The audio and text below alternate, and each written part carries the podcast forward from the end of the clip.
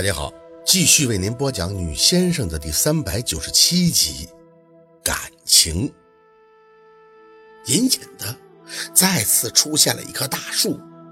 宝四看到了那颗青绿色的硕大的果实，想伸出手，却没有力气，只是看着它变大变红，皮儿越来越薄。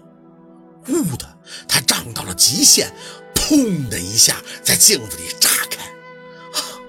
宝四像是被这红浆崩到了五脏六腑，疼痛呈放射状，由头直到脚趾，身体在浴缸里边整个弹起，却又啪的打的水花飞溅，躺了下去。这刹那的疼痛像是全身同时骨折，但几秒钟以后却只剩虚无，满目的红。宝四喘着粗气躺在那儿，不知道这一缸红色的液体究竟是他流出的血，还是那果子炸裂后的浆液。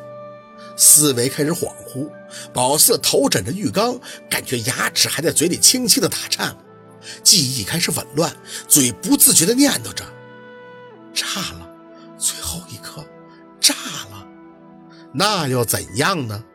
他从未有过的疲惫，眼皮子越来越重。他想，只要闭上眼睛，这样就能永远的舒服，再也没有那些彷徨与无助，再也不用像条求生的鱼在岸上匍匐，没有那些自我的拷问，断了那白狐的执念，了了他的心愿，他可以安心的走了，走了。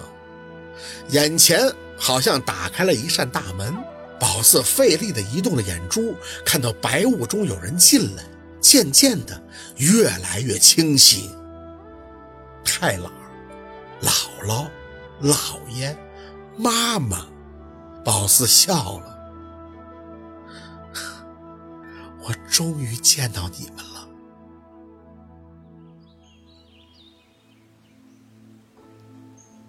身体像是坠入了黑暗，在这个过程中，宝四居然是极其安逸的，没有失重感。没有不安，像是一片叶子随遇而安。不知过了多久，脚下感觉到了触地，鼻息处有清新的香气，鸟啼声入耳。宝四觉得奇怪，睁开眼，猛然发现自己好像是置身于森林之中。不对，不是森林，树不多，但花草很盛，有蝴蝶旋转飞舞，还有不知名的小鸟从头顶飞过。这跟个公园似的，是哪儿啊？他抬头看天，很亮，但没看到太阳。抽了口气，咋说他也是做过正儿八经的先生。黄泉路不是这样啊，改建了，绿化了。脑子里乱七八糟的想着，庙呢？得去拜庙入籍住店呀。越想越不对，拍了拍自己的头，怎么会这么清醒？不是说下来拜庙的魂儿都是稀里糊涂的吗？恭喜你啊，渡了那白狐的直往情节了。有清润的男音传出，宝四循声看去，只见个白衫男子就在他身侧，离他十多米远的河水旁静坐，手里还拿着根钓竿，像是在钓鱼。等等，这什么时候多出来条河的？不对，这人也是突然出现的吧？宝四直愣愣地看着他，高人。他脸都没有转过来看宝四，手里拿着那根鱼竿，很惬意的在河边坐着，潇洒的不得了。宝四几步跑到他身后：“你刚才说的话什么意思？情节？什么情节？你不是都想明白了吗？”他终于看向了宝四，嘴角带着些微的笑意。宝四看着他的脸，嘴张了张：“放下！你说我断了白狐的纸网，对吗？”这高人没有回答。不过眼神却是直白的告诉宝四，显而易见呀。宝四还是摸不到头脑，这这是哪儿啊？我怎么到这儿来了？我不是应该……情节虽只有两字，却个人境遇不同。你命格复杂，多事为处，求得一事，怨念颇深。如此之往，即便是百年好合，他仍旧不会知足。他慢悠悠地打断了宝四的话，拿着那根钓竿，再次看向了河水。哎呀，偏偏他又是只灵狐，上头在他投胎时立下了规矩，需要做阳差辅佐平衡。这小白狐呢？哎，等等，宝四清了一下嗓子：“高人呀，你是神仙吧？”早就说我不是了，谁稀罕呀？嘿，他还满眼的不屑。宝四挠挠头：“那你说话怎么跟我师傅特别不一样啊？你这……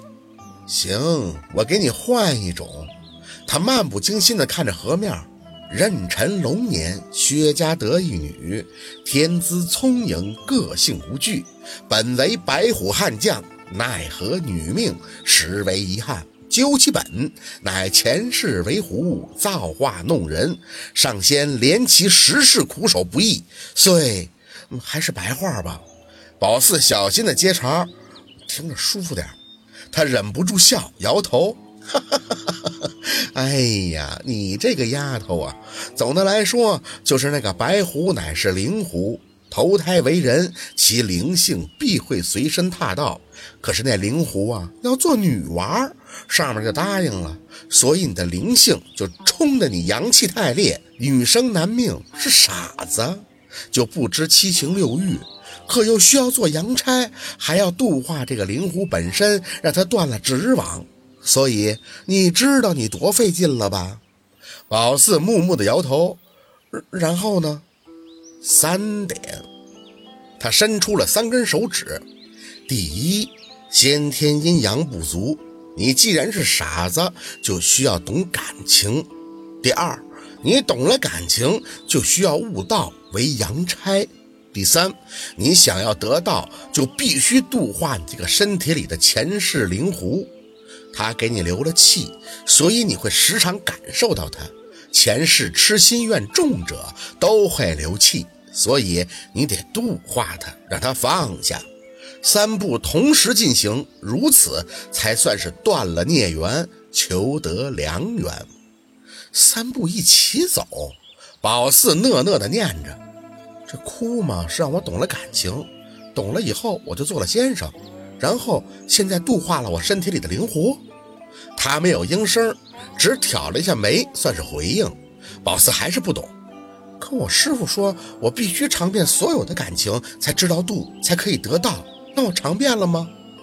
你自己看。他的指尖朝着河水指了一下，宝四看过去，那清澈的河水里，不知何时居然飘荡了一颗颗圆形红润的果子。睁大眼。哎，那是我梦里的果子，眼睛紧盯着，还有些紧张。宝四怕这果子再炸了，那实在太疼了。这想法一出来，他们就一颗颗的化开了。